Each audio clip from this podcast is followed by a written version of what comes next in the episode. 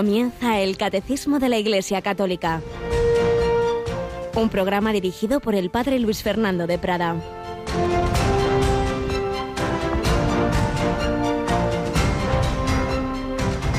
Acudió a Jesús mucha gente, llevando tullidos, ciegos, lisiados, sordomudos y muchos otros. Los ponían a sus pies y él los curaba.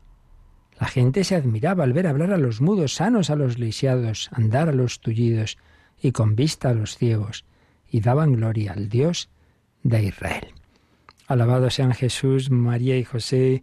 Muy buenos días en este ya primer día de diciembre, 1 de diciembre, miércoles de la primera semana de Adviento. En este tiempo, en vez de lectura continua, la Iglesia va seleccionando lecturas que nos ayuden a captar el sentido del tiempo especial en el que estamos, del tiempo fuerte que decimos, el tiempo de Adviento.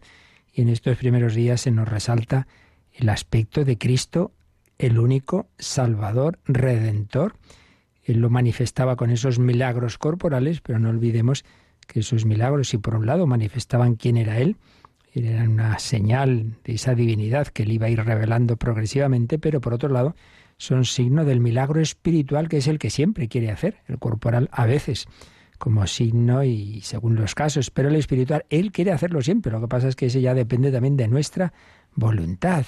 Sí, tantas veces somos tullidos que no hacemos el bien que deberíamos por pereza, por porque es más cómodo quedársenos en nuestro sillón, somos ciegos que no vemos las cosas con, los ojos de Dios, a la luz de la fe, sino con criterios humanos, como le dijo el Señor a, a San Pedro en una ocasión, no piensas como Dios, sino como los hombres.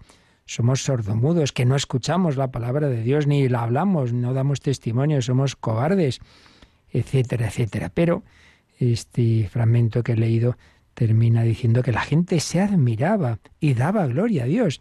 Pues también vemos la verdad es que en medio de un tiempo no fácil de apostasía silenciosa, sin embargo, los sacerdotes lo vemos, muchas personas a las que Dios toca el corazón, muchas conversiones, personas que vuelven al Señor, que reciben esa luz de la fe, que hay, hay cola, la verdad, para, para asistir a muchos, muchas experiencias, retiros, ejercicios espirituales, cursillos, semaús, eh, muchas experiencias y están las casas que no dan abasto. Gracias a Dios porque a pesar de todos los pesares, el hombre está hecho para Dios y todo lo demás se le va a quedar siempre corto. Y además Dios ha bajado a por cada uno de nosotros. Es Jesucristo el buen pastor que da la vida por sus ovejas. Adviento, nueva ocasión para encontrarnos con aquel que no ha venido por los justos, sino por los pecadores. Y ese amor del corazón de Cristo lo celebramos de una manera especial cada mes en el primer viernes de mes que tenemos ya pasado mañana. Rocío García, buenos días. Muy buenos días, Padre Luis Fernando. Bueno, ya preparada porque mañana tenemos hora santa por la noche. Para 11 de la noche. Sí, sí. El primer viernes, ¿verdad? Víspera de primer viernes de mes, ya saben los oyentes y los que no, tomen nota en la agenda, tenemos una cita con el Santísimo Sacramento desde la capilla de nuestros estudios.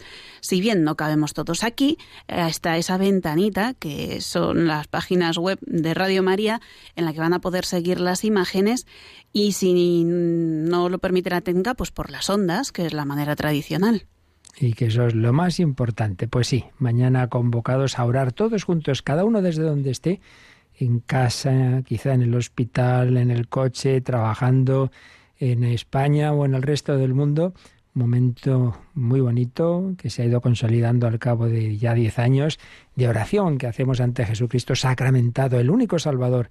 Pedimos unos por otros. Ya sabéis que si queréis que vuestras intenciones estén impresas al pie del altar. Hoy, hoy es el último día para enviarlas, puesto que son muchas las cosas que hay que preparar y, y esa hoja de intenciones la cerramos esta noche. En el correo hora santa arroba radiomaria.es o en el número de teléfono habitual, el 91 822 8010, donde ya sabéis que también podéis dar ese donativo que os estamos pidiendo que acabe el año bien, que últimamente pues estaba bajando un poquito la cosa y hay que prepararse ya para la campaña de Navidad porque hay que seguir avanzando el año que viene.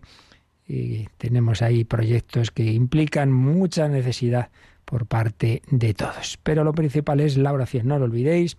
en uniones de oraciones, pedimos unos por otros, pedimos por los frutos de lo que sin duda el Señor está haciendo a través de esta radio, pero gracias a tanta gente buena, tantas religiosas de clausura que rezan por los frutos de Radio María y de tantas personas, cada uno en sus circunstancias, una oración, un sacrificio, se convierte en una gracia muy grande que puede recibir una persona que nosotros no conozcamos. Bueno, y es que hay que vivir ese espíritu de comunión y de caridad del que estábamos leyendo algunas reflexiones que escribió, ya falleció, quien fue director espiritual del Seminario de Toledo, el padre Justo López Melú. Seguimos recogiendo algunas de esas reflexiones suyas.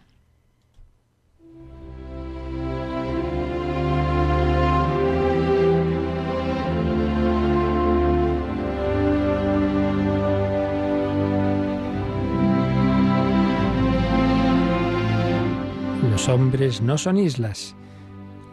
Escritos del padre Justo López Melús. La convivencia exige prudencia para evitar parcialidades y preferencias excluyentes. Santa Teresa advertía en el camino de perfección, no, no consintamos, hermanas, que sea esclava de nadie nuestra voluntad, sino sólo del que la compró por su sangre. Miren que sin entender cómo, se hallarán asidas que no se pueden valer. Es decir, cuando una persona depende demasiado de otra, una religiosa depende demasiado de otra, es a lo que se refería la santa. Oh, válgame Dios, las niñerías que vienen de aquí no tienen cuento, y porque son tan menudas, no hay para qué decirlas, decir aquí más de que en cualquiera será malo, y en la prelada pestilencia, es decir, Malo es para cualquier monja, pero más en la superiora, que tenga, diríamos, enchufe o manías. Qué malo es eso. Y lo mismo apliquémoslo a las familias, a las comunidades de todo tipo, eh, en los trabajos. En atajar estas parcialidades es menester gran cuidado desde el principio, que se comienza la amistad. Esto más con industria y amor que con rigor. Hay que hacerlo, pues eso, con, con mano izquierda, no no a lo bruto. Y recordaba a don Justo la frase de un venerable sacerdote, decía que lo que decía eh, estos sacerdotes operarios sobre todo han sido especialistas en dirigir seminarios, pero decía esta frase, se puede aplicar a cualquier internado. Decía, hay que cuidar las imprudencias del rector, las marrullerías del administrador y la viscosidad de los prefectos, imprudencias, marrullerías, hay que cuidar eso, no hacer mal ambiente eh, sin necesidad, hay que intentar siempre cuidar los detalles de la convivencia, que no es fácil, ya lo sabemos, pero hombre, no digamos aquello que decía Sartre, el infierno son los otros, no hombre, no, no es verdad. El hombre no es un ser solitario, está llamado al, al revés a ser solidario, decía el eclesiástico. Si uno cae, el otro lo levanta. Pero hay del solo, hay del solo, que si cae, no tiene quien le levante. Una famosa frase del Antiguo Testamento que nos recuerda la importancia de ayudarnos en la iglesia, de hacer cordada, del acompañamiento espiritual, de las amistades espirituales, siempre ha sido un medio recomendado por los autores espirituales, no solo tu oración personal con el Señor, sino también esa fraternidad, esa dirección espiritual, ese acompañamiento de unos con otros.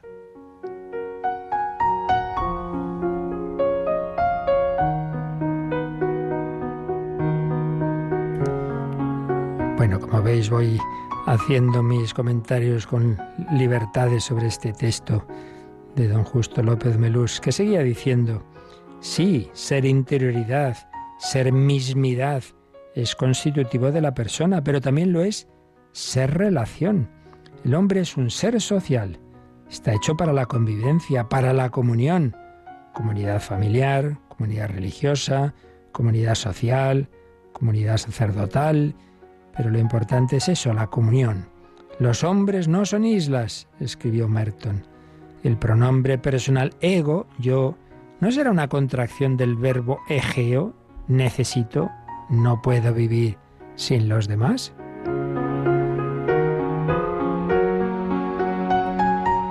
La Constitución Gaudium et Spes del Vaticano II recordaba la índole comunitaria de la vocación humana en el plano divino y la interdependencia de la persona y de la sociedad. Y decía, el hombre no puede encontrar su plenitud si no es en la entrega sincera de sí mismo a los demás, a través del trato con los demás, en la reciprocidad de servicios, en el diálogo con los hermanos, la vida social engrandece al hombre en todas sus cualidades y le capacita para responder a su vocación.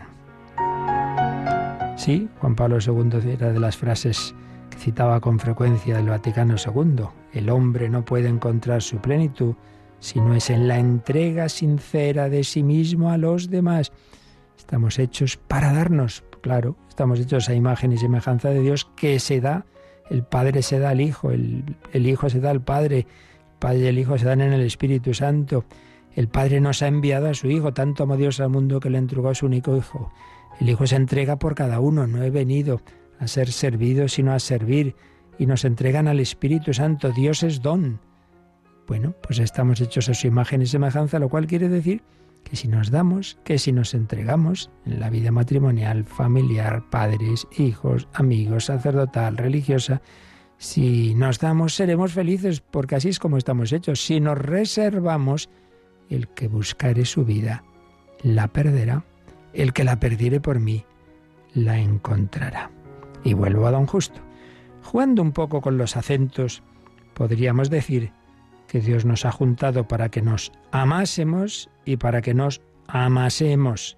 Ha cambiado el acento. Amásemos y amasemos. Es decir, para formar una masa, un grupo compacto, bien trabado, pero también bien diferenciado. En ese sentido, la palabra masa no sería la más indicada. Con atenciones particulares para cada persona. Eso es imposible sin Dios y Él sí lo realiza, es decir, que por un lado estemos unidos, unidad, formemos un grupo unido, pero a la vez diversidad, no es la uniformidad totalitaria, todos el mismo uniforme, todos la misma cara, todos ahí a las órdenes del gran dictador. No, no, no, no es eso. El Señor sabe unirnos y a la vez tratar a cada uno de manera particularizada, sabiendo que cada uno hemos recibido un talento distinto, un camino particular, un carisma. Pues sí, el Señor sabe hacerlo y cuanto más estemos llenos del Espíritu Santo, más también nosotros transmitiremos esa unidad en la diversidad. El hombre es un ser único, pero es también un ser comunional. No podemos contentarnos con vivir juntos, sino en comunión. En comunión, unión profunda de las personas, unión de corazón, de alma, de propósitos, con el mismo espíritu, con los mismos ideales.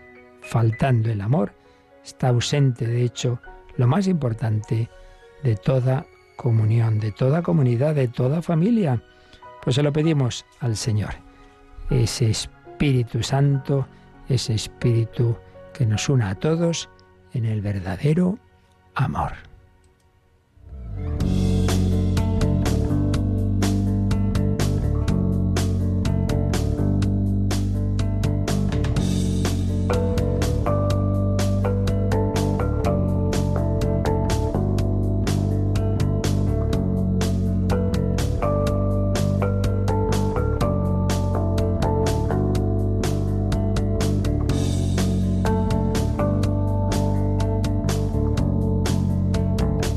Qué mejor fuente en la que se nos comunica ese Espíritu Santo que la liturgia, y particularmente el sacramento de los sacramentos, que es la Eucaristía, fonset culmen, fuente y culmen, famosa expresión del Vaticano II sobre la Eucaristía. Bueno, pues estamos viendo dónde, dónde celebramos los cristianos la Eucaristía, la liturgia en general, los sacramentos, y antes de volver al número en el que estábamos, vamos a, a, decir dos palabras así de conjunto rápidas sobre los lugares de la celebración que nos presenta en su manual Monseñor Julián López Martín. Así una, una visión rápida y luego ya vamos viendo o seguimos viendo cada uno en particular. Habíamos hablado de la Iglesia, en primer lugar, como tal, ese edificio en el que se reúne la comunidad cristiana para escuchar la palabra de Dios, para orar unida, para recibir los sacramentos, especialmente celebrar la Eucaristía, ese signo peculiar de la Iglesia que peregrina en la tierra y también imagen de la Iglesia celestial. Todo esto hemos hablado. Y evidentemente entre todas las iglesias sobresale la catedral, la iglesia del, del, pastor diocesano, del obispo, centro de la vida litúrgica de la diócesis, debe ser. Y dentro de la iglesia, la nave, ese lugar reservado a los fieles para participar adecuadamente de la celebración. También, pues si cuando estamos hablando de iglesias un poquito eh, de cierta eh, entidad, digamos, un lugar especial para los cantores, para los músicos, por supuesto siempre dentro de la iglesia el presbiterio, una zona que debe estar diferenciada respecto de la nave, generalmente, pues claro, con una altura superior para que se pueda ver por todos. Y dentro del presbiterio el altar, el altar. Ya hemos dicho, y hoy lo veremos con más detalle, que es por su misma naturaleza, pues está llamado a ser un poco el, centro de, la iglesia. Es por un lado mesa peculiar del convite pascual, pero sin olvidar que es un convite que es un sacrificio, es el ara, el ara en el cual el sacrificio de la cruz se perpetúa sacramentalmente y es también un signo del mismo Jesucristo. Recordábamos ayer pues ese beso del sacerdote cuando llega al altar o, termina la Santa Misa, ese beso al altar significa beso a Cristo. Pero también es el altar honor de los mártires y por eso esa costumbre de poner reliquias de los mártires y luego ya pues de en general de santos bajo el altar. Pero también es necesario un lugar especial para la proclamación de la palabra de Dios. Por eso nos dicen los documentos del magisterio de la Iglesia que la dignidad de la palabra de Dios exige que en la Iglesia haya un sitio reservado para su anuncio.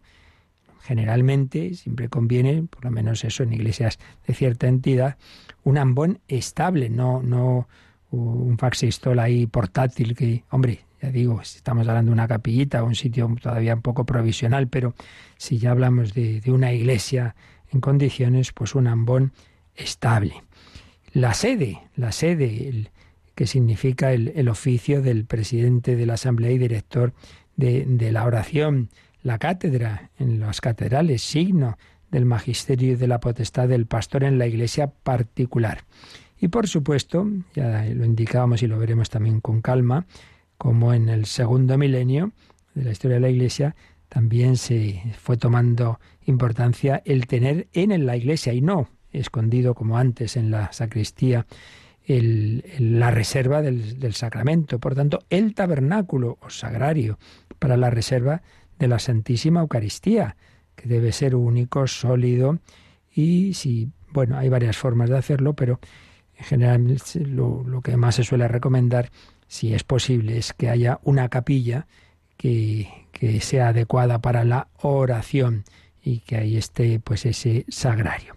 También el baptisterio, lugar destinado a la celebración del bautismo, donde está la fuente bautismal, la sede penitencial, es decir, donde confesar, sea confesionario tradicional, sea pues una forma que permita una visión más eh, directa de penitente y sacerdote, en fin, hay varias formas, pero en cualquier caso, pues si es posible, volvemos a lo mismo, claro, una iglesia pequeñita no será fácil, pero si, si es posible una sede especial. Y luego ya, más allá de lo que son estos lugares, también hay que tener presente pues que contribuyen a la ambientación del espacio celebrativo pues diversos símbolos, insignias y sobre todo los vestidos de los ministros. Una cosa que ha ido pues como, como lo demás, desarrollándose progresivamente, ¿no? Y los colores, ¿verdad?, que se usan en las celebraciones. Y entre los objetos litúrgicos, claro, lo más importante son aquellos vasos destinados a contener los dones eucarísticos. La patena, donde se pone pues la, la, forma grande y, o, el copón patena que también permite poner las pequeñitas, el copón, el cáliz, la custodia. Y también debe haber siempre una cruz, una cruz en, el altar o al, al, lado del mismo y candeleros eh, para encender esas, esas velas como signo de, de que lo que está ocurriendo allí es algo que pide nuestra fe. Y en el altar debe haber al menos un mantel. Y luego los corporales, corporales un trocito de tela, bueno, trocito, en fin, mal lo digo, pero bueno, una tela almidonada eh, que se pone debajo de donde, o mejor dicho, encima de ella se ponen precisamente los dones eucarísticos. Si cayera algún fragmento de, la, de la Sagrada Eucaristía, de la forma, pues cae ahí en esa tela y es más fácil luego recogerlo. Los corporales, la palia, que es también un, fragmento de, de, una, de una tela fuerte que se pone encima del cáliz para evitar que pueda entrar ahí cualquier objeto, mosquitos, etcétera, ¿no? La palia, los purificadores que se usan para purificar luego los vasos sagrados. Y bueno, también en grandes iglesias no hay que olvidar eh, que en, la tradición litúrgica se le ha dado mucha importancia al órgano y a las campanas también, y a las campanas. En fin, distintos elementos que, que han ido pues poco a poco tomando, eh, desarrollándose, ¿no? Y ayudándonos a darnos cuenta mm, con, con estos aspectos sensibles de lo que ocurre de una manera invisible, del misterio que nos trasciende. Y por eso os decía son tantos los aspectos de los misterios de la liturgia que, nos es muy difícil recogerlos bien todos y por eso inevitablemente a veces según las épocas pues se acentúa más uno, se acentúa más otro y siempre el peligro es que al acentuar uno nos olvidemos de los demás.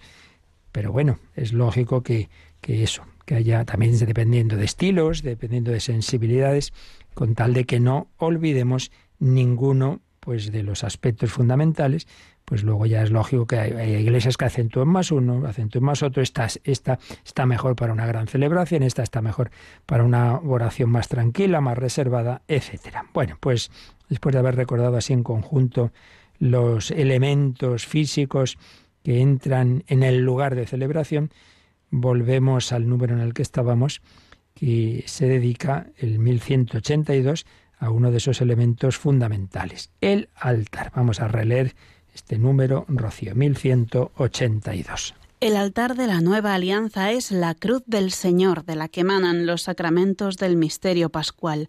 Sobre el altar, que es el centro de la Iglesia, se hace presente el sacrificio de la cruz bajo los signos sacramentales.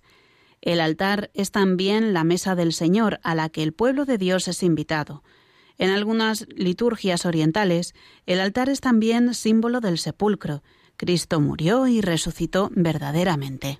Pues como veis, y ayer ya señalábamos, y como os decía hace un momento, son tantos los, los aspectos que entran en la celebración litúrgica que este elemento tan importante del altar pues tiene varios significados. En primer lugar, representa al propio Cristo. Por eso lo que decíamos de ese beso al altar, al propio Jesucristo. Pero también se nos ha dicho que es altar del sacrificio de la nueva alianza y por ello se une con la cruz, con la cruz del Señor. Por eso siempre debe haber una cruz ahí en el altar o junto a él que nos recuerde lo que ahí se celebra, lo que ocurrió de manera cruenta en el Calvario ocurre de manera incruenta el misterio pascual de la muerte y resurrección, ciertamente, del Señor. El sacerdote no, no puede matar a Cristo, es Cristo resucitado, sí, pero que pone el mismo amor que tenía en la entrega de su vida, esto ya lo explicaremos cuando lleguemos a la Eucaristía, pero ya lo indicamos un poquito, no, evidentemente no es que Jesús vuelva a morir, no, no, murió una sola vez, pero el amor, el amor con el que ofreció, que eso es lo importante del sacrificio, no la materialidad, mucha gente muere, lo importante es con qué actitud se muere. El Hijo de Dios hecho hombre moría entregando la vida por cada uno. Bien, pues ese amor divino y humano se hace presente en el sacrificio que celebramos ahora. Jesús sigue amando a cada uno de nosotros con aquel amor que tenía en la cruz y le sigue ofreciendo al Padre lo que hizo entonces, pero lo ofrece ahora y lo ofrece en unión con toda la Iglesia en ese sacrificio que celebra la, la Iglesia, la Santa Misa. Por tanto, el altar representa a Cristo y el altar representa el, la cruz del Señor, el sacrificio eucarístico. Pero es un sacrificio de los que en el mundo de Israel había varios tipos de sacrificios y unos eran los sacrificios de comunión, es decir, que el animal que se sacrificaba se comía después, por lo menos parte de él. Bueno, pues aquí sacrificamos al Cordero de Dios que quita el pecado del mundo y lo comemos en comunión, claro. Tomad y comed, tomad y bebed sangre derramada por vosotros y por muchos, sangre derramada, sí, pero beberla. Por tanto, también el altar es mesa del Señor, en torno a la cual pues celebramos como la última cena que hizo Jesús con los apóstoles, pues nosotros celebramos ese banquete pascual, ese banquete eucarístico. Pero también se nos indica que sobre todo en algunas liturgias orientales el altar se ha visto como símbolo del sepulcro y de hecho a veces, como ahora recordaremos, alguna de las formas que, que aunque se han hecho algunos altares, pues representaban eso, como un sepulcro, claro, sepulcro vacío, porque ese sepulcro quedó vacío por la resurrección. Bien, pues esto es lo esencial, pero bueno, vamos a ampliarlo un poquito eh, con los que saben más de estas cosas y volvemos a otro de nuestros manuales de referencia, el que escribieron el padre José Antonio Abad y el padre Garrido, este ya fallecido, eh, sobre la, la iniciación a la liturgia y nos cuentan un poquito hacemos así a vista de pájaro y además ya siempre repito que tenemos programas de liturgia con expertos en liturgia en Radio María y ellos lo pueden explicar mucho mejor, pero bueno, que digamos algo aquí, por lo menos que nos dé alguna ideilla básica sobre la evolución del altar. Según estos autores, pues en primer lugar, el altar primitivo era único, movible y exento.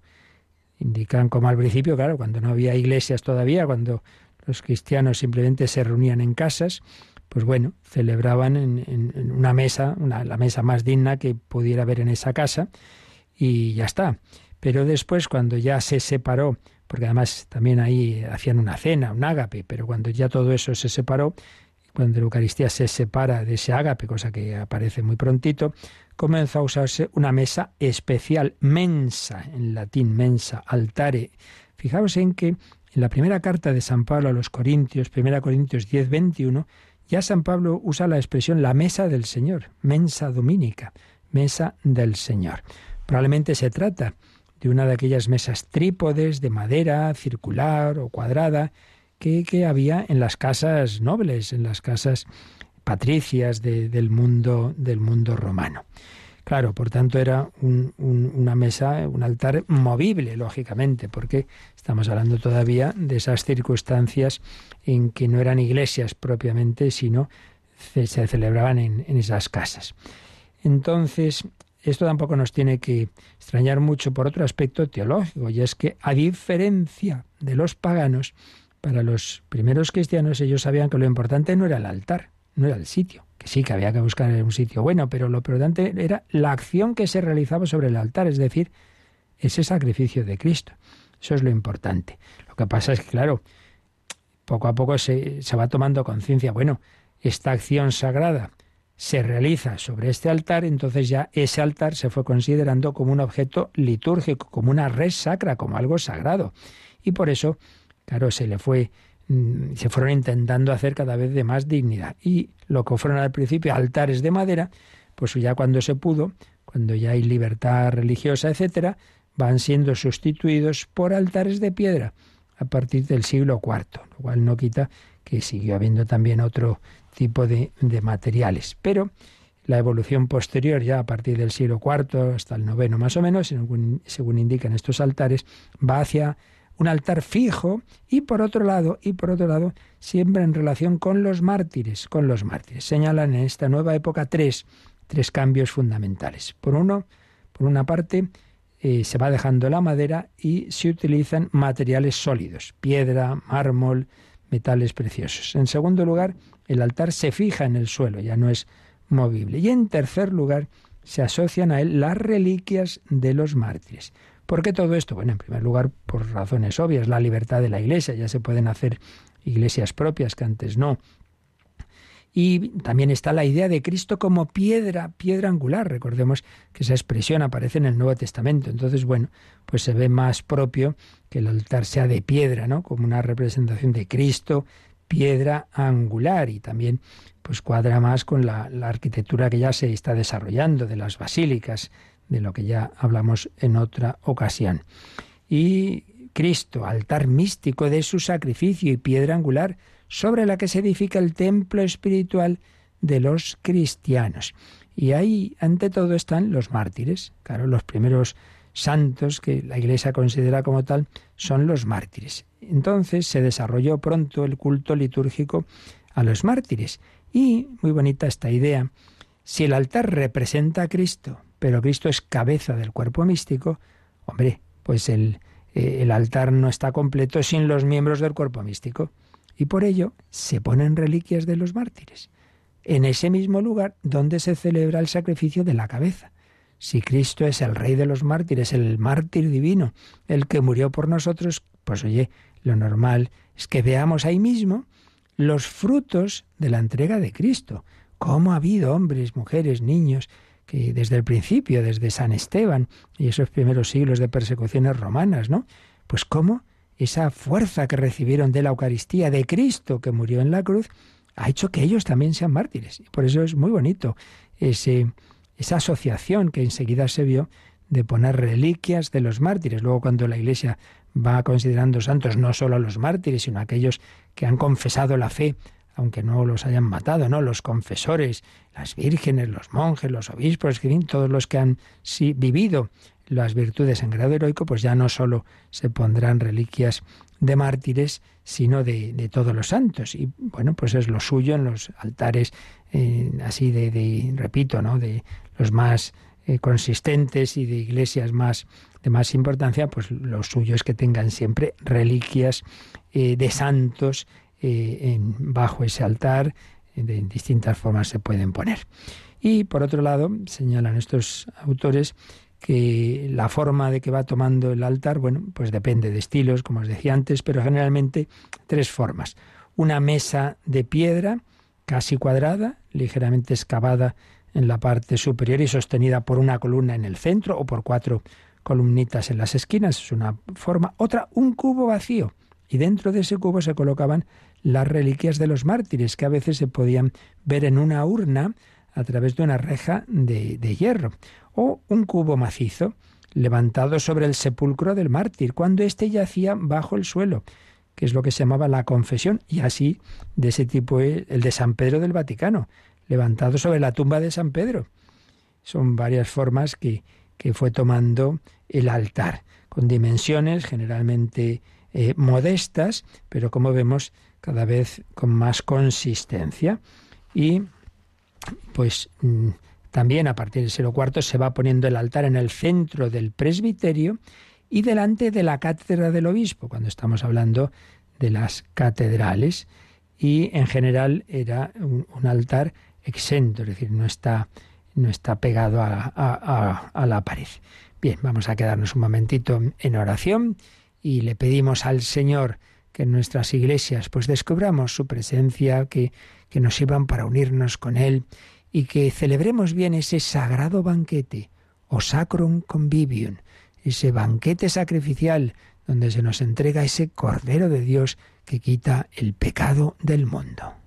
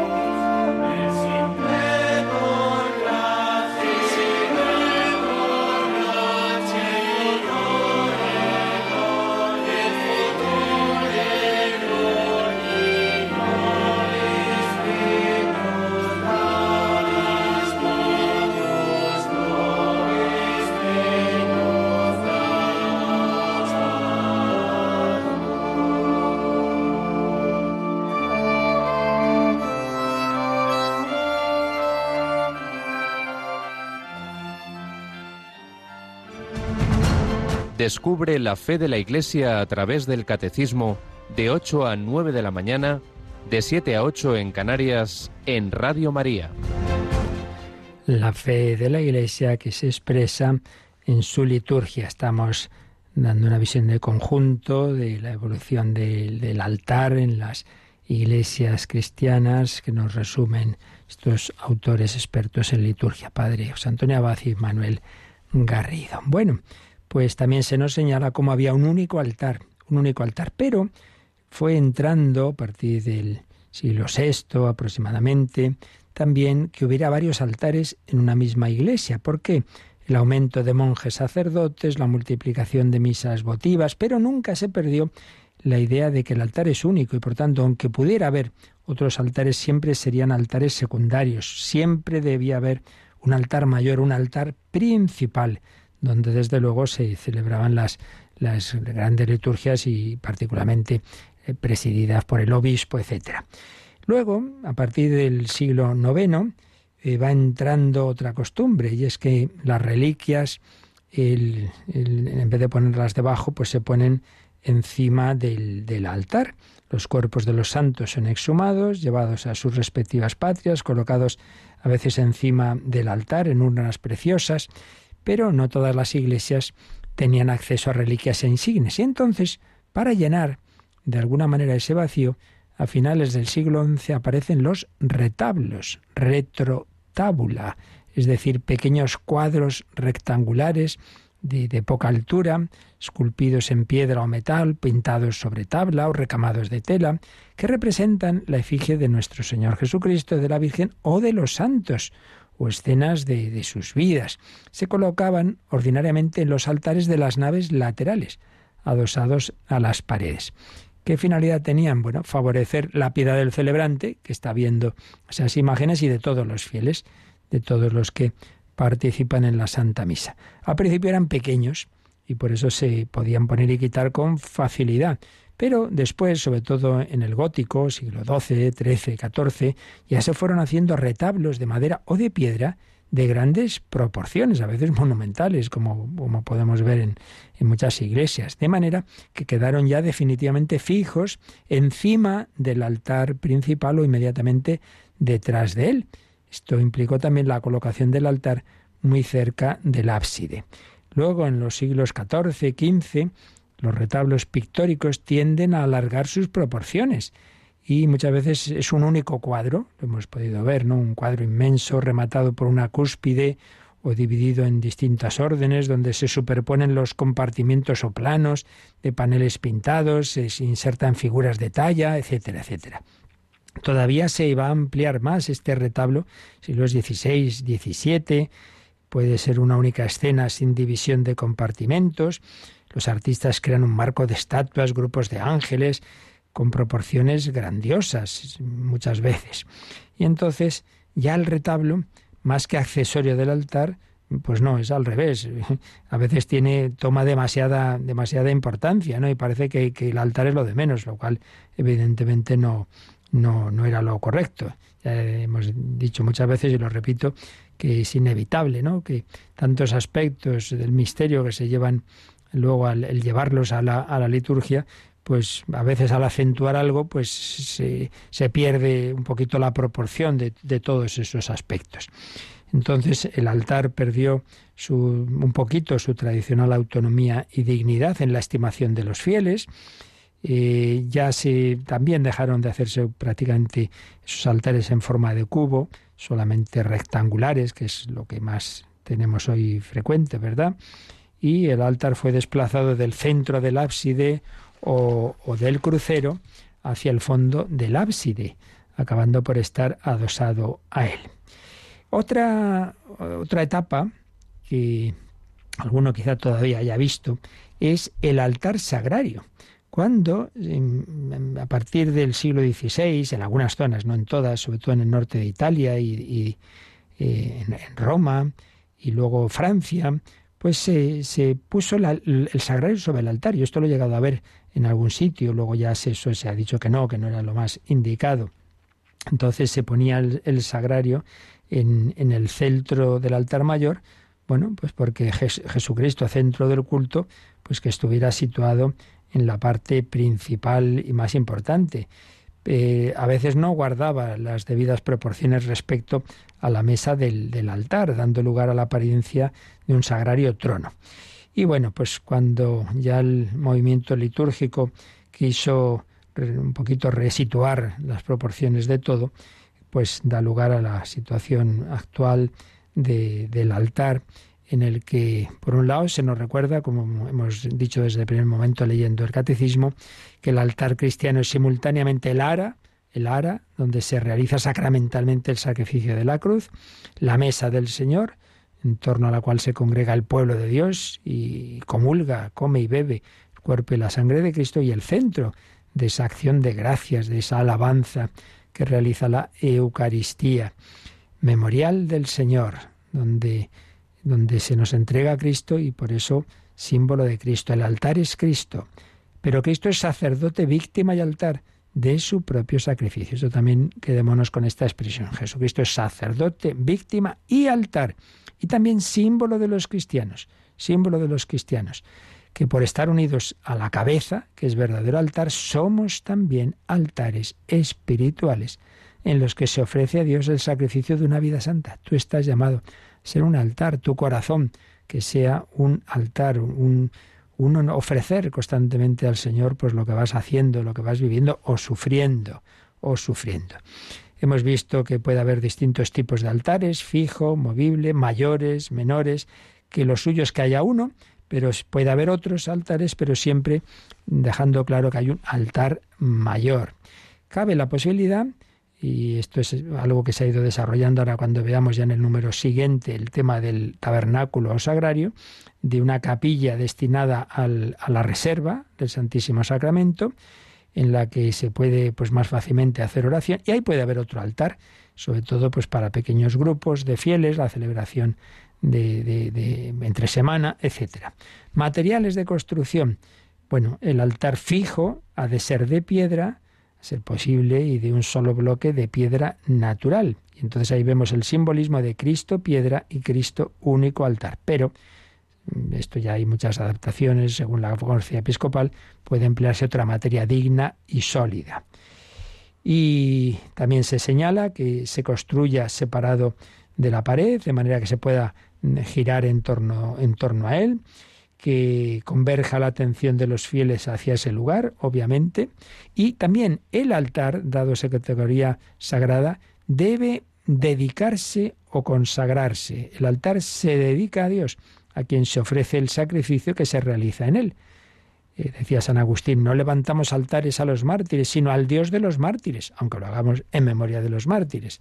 Entonces, antes de celebrar la Eucaristía, hay que dedicar ese altar. La primera misa que se celebra en un altar es la misa de dedicación. Hay un ritual especial en el que se dedica ese altar. Una consagración especial, quizás recordéis algunos, eh, aquella escena en la que San Juan Pablo II, en junio de 1993, mm, consagró, dedicó la Basílica de la Almudena de Madrid y recuerdo cómo iba extendiendo el Santo Crisma sobre ese altar mayor de esa catedral de Madrid. Y esa dedicación o bendición, porque bueno, hay un matiz y los altares móviles al menos deben ser bendecidos, pero los, el altar mayor, el altar fijo, el altar generalmente de piedra o en cualquier caso de más categoría, se debe ser dedicado. Y esa dedicación o bendición convierte el altar en una realidad sagrada. Por tanto, solo se puede dedicar al culto divino. En esto la verdad que en Occidente, a diferencia de Oriente, somos un poco descuidados, los mismos sacerdotes. Y parece que ahí dejas cualquier cosa. Hombre, claro, en la celebración tienes que tener el misal, el micro, pero luego es mejor quitarlo, bajarlo al suelo, porque no es una estantería para dejar las cosas. No, no, no, no. Es el lugar sagrado donde se celebra, pues ni más ni menos que ese sacrificio pascual, de manera sacramental, el sacrificio de la pasión, muerte y resurrección de nuestro Señor. Y bueno, sigue siendo pues conveniente que haya reliquias de mártires o de otros santos debajo del altar, que no sean demasiado pequeñas, que, conste que sean auténticas, claro, em, y bueno, sabiendo que son ese signo de que el sacrificio de Cristo ha sido fecundo en el sacrificio de tantos eh, mártires, de tantos santos. Y luego los accesorios del altar. Bueno, pues también aquí hay una historia, ¿no? Al principio parece que estuvieron cubiertos con un mantel, eh, luego los corporales son el sustitutivo del primer mantel, luego empiezan a multiplicarse los manteles, sobre todo por si podía caer eh, el vino consagrado, el sándwich que decimos, se habla a veces de dos manteles, de cuatro, el mantel superior comenzó a llamarse corporal, es decir, donde se pone el cuerpo de Cristo, era cuadrado o rectangular y se plegaba de forma que su parte delantera contuviese la oblata, la, forma, y también la parte posterior cubriese el cáliz. Y eso dio lugar a la palia actual, ese pequeño trozo de, de tela que cubre el cáliz, como decimos. Bueno, todo esto aquí tiene una evolución. Actualmente lo que se dice es que haya un mantel, al menos un mantel, por reverencia a la celebración del memorial del Señor y, por supuesto, pues el, corporal. La palia está recomendada, no es obligatoria, pero está recomendada. Bueno, se nos va el tiempo, ya seguiremos hablando de estos elementos que también complementan a este centro de nuestra liturgia que es el altar. Quedémonos sobre todo con, con este simbolismo, Cristo, altar y estas dimensiones de lo que ocurre, de ese misterio sagrado de lo que ocurre allí, que es sacrificio, que es esa entrega del Señor, que es banquete también, banquete sacrificial, que es comunión, que, y que estamos llamados a unirnos ahí también. No, no somos meros espectadores, no, no, no. Igual que hay, hay reliquias de santos, de mártires, tú estás llamado asociarte a Cristo para también ser santo en tu vida. Pues que vivamos este misterio de la Iglesia, de manera que nuestras vidas se conviertan también en templos, nuestros corazones sean altares donde ofrezcamos nuestro día a día, nuestros sacrificios al Señor. Y ahora tenemos momento de oración, recoger un poquito todo esto y también si tenéis alguna consulta, os recuerdan cómo la podéis enviar. Participa en el programa con tus preguntas y dudas. Llama al 91005-9419. 91005-9419 Puedes escribir un mail a catecismo o escribirnos un mensaje al teléfono de WhatsApp 668 594 383 668 594 383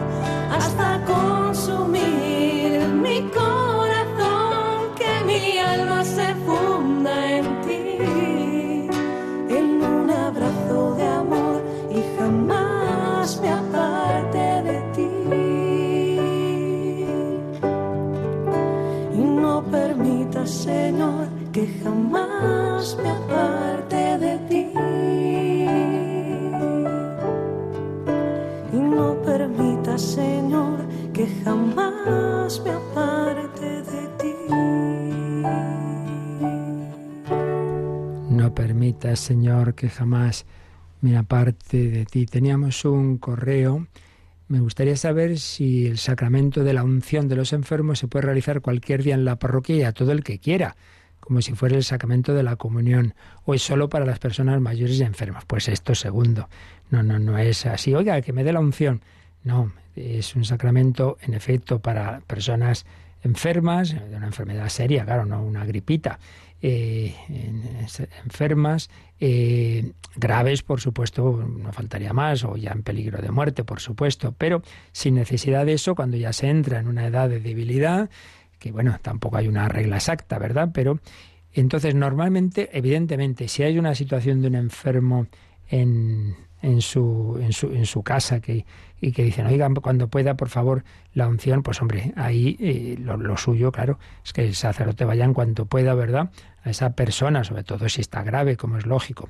Pero luego, cuando no hay tal situación, lo que suele hacerse son celebraciones comunitarias que suelen hacerse en tiempo de Pascua. Entonces se avisa, bueno, tal domingo vamos a hacer esta celebración que vengan antes las personas que estén en tal situación. Entonces debe, claro, llega uno ahí tan, tan pancho, que está joven, que no sé qué, yo también quiero, hombre. Pues no, o sea, hay que discernir el sacerdote si en efecto se dan las condiciones. O sea, no es, no es así como, como eso, como dices, ¿no? Como uno se quiere confesar, pues igual la unción no, no. Implica implica esa debilidad del cuerpo, bien sea la debilidad máxima cuando uno está ya, en fin, que, muy cerca de la muerte y no sin llegar, o sea, no, vayamos de un extremo a otro. Antes parecía que solo la extrema unción, solo si te estás muriendo. Y ahora ya como recibirlo cualquiera, tampoco, ¿no? Sino eso, es necesaria esa, como tú mismo dices, eh, una situación de eh, personas enfermas o, o mayores. Y, y a ver qué nos preguntan aquí, ¿por qué se separa la Eucaristía del ágape de una cena? Hombre, vamos a ver, porque, de, porque eh, poco a poco lo que el Señor dice es, haced esto en memoria mía. Haced esto, ¿el qué? Haced esa, esto que ahora mismo estoy haciendo, ¿no? Esa consagración del pan y del vino. El hecho de que tuvieran al principio esa costumbre los cristianos, pronto vieron que, eran, que era conveniente la separación, porque una cosa es que todos en cualquier momento nos podemos reunir a comer juntos y otra cosa es algo que es mucho más que una mera comida, ¿no? Mucho más que es como estos otros significados que hemos estado diciendo y que ya veremos cuando hablemos de la Eucaristía. Entonces, claro, si simplemente lo dejas unido, se pierde fácilmente. Digo que al principio no pasaba, pero se podía perder, eh, aparte de que lo hacían separado. ¿eh? O sea, una cosa era que tuvieran la cena y luego el, la celebración, entre otras cosas, porque era la única manera, el único momento que se podían reunir, cuando todavía estaba pues eso prohibido el culto cristiano. Básicamente por ahí, por ahí va la cosa. Y luego hay una pregunta que yo no sé responder muy bien. Dice, en España, con tantas iglesias en ruinas y demás, ¿qué pasa con esos altares consagrados? Pues la verdad es que no, no sé responder muy bien. Sí, sé que, claro, existe un, igual que hay un rito de consagración, existe también cuando una iglesia pues luego ya no se va a dedicar a ello, pues existe un, un rito también, una posibilidad, digamos, en que eso se, se revierte de alguna manera. Pero la verdad es que en esto es, de estos temas que yo ya no sabría responder con certeza, así que mejor a los expertos en, en nuestros programas litúrgicos seguro que lo pueden responder, responder mejor.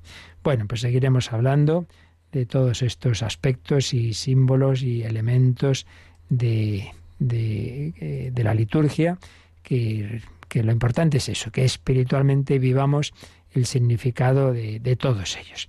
Y pidamos al Señor vivir bien este primer día del mes de diciembre. Este mes estamos en la novena de la Inmaculada, que celebramos aquí, rezamos aquí por las noches.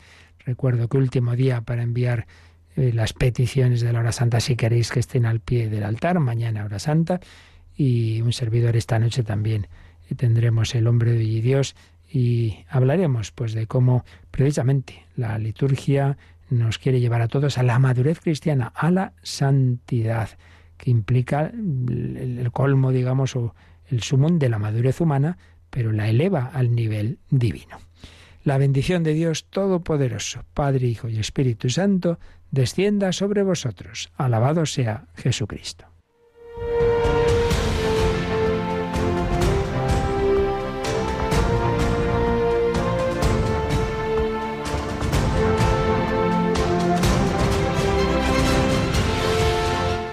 Han escuchado en Radio María el Catecismo de la Iglesia Católica. Un programa dirigido por el Padre Luis Fernando de Prada.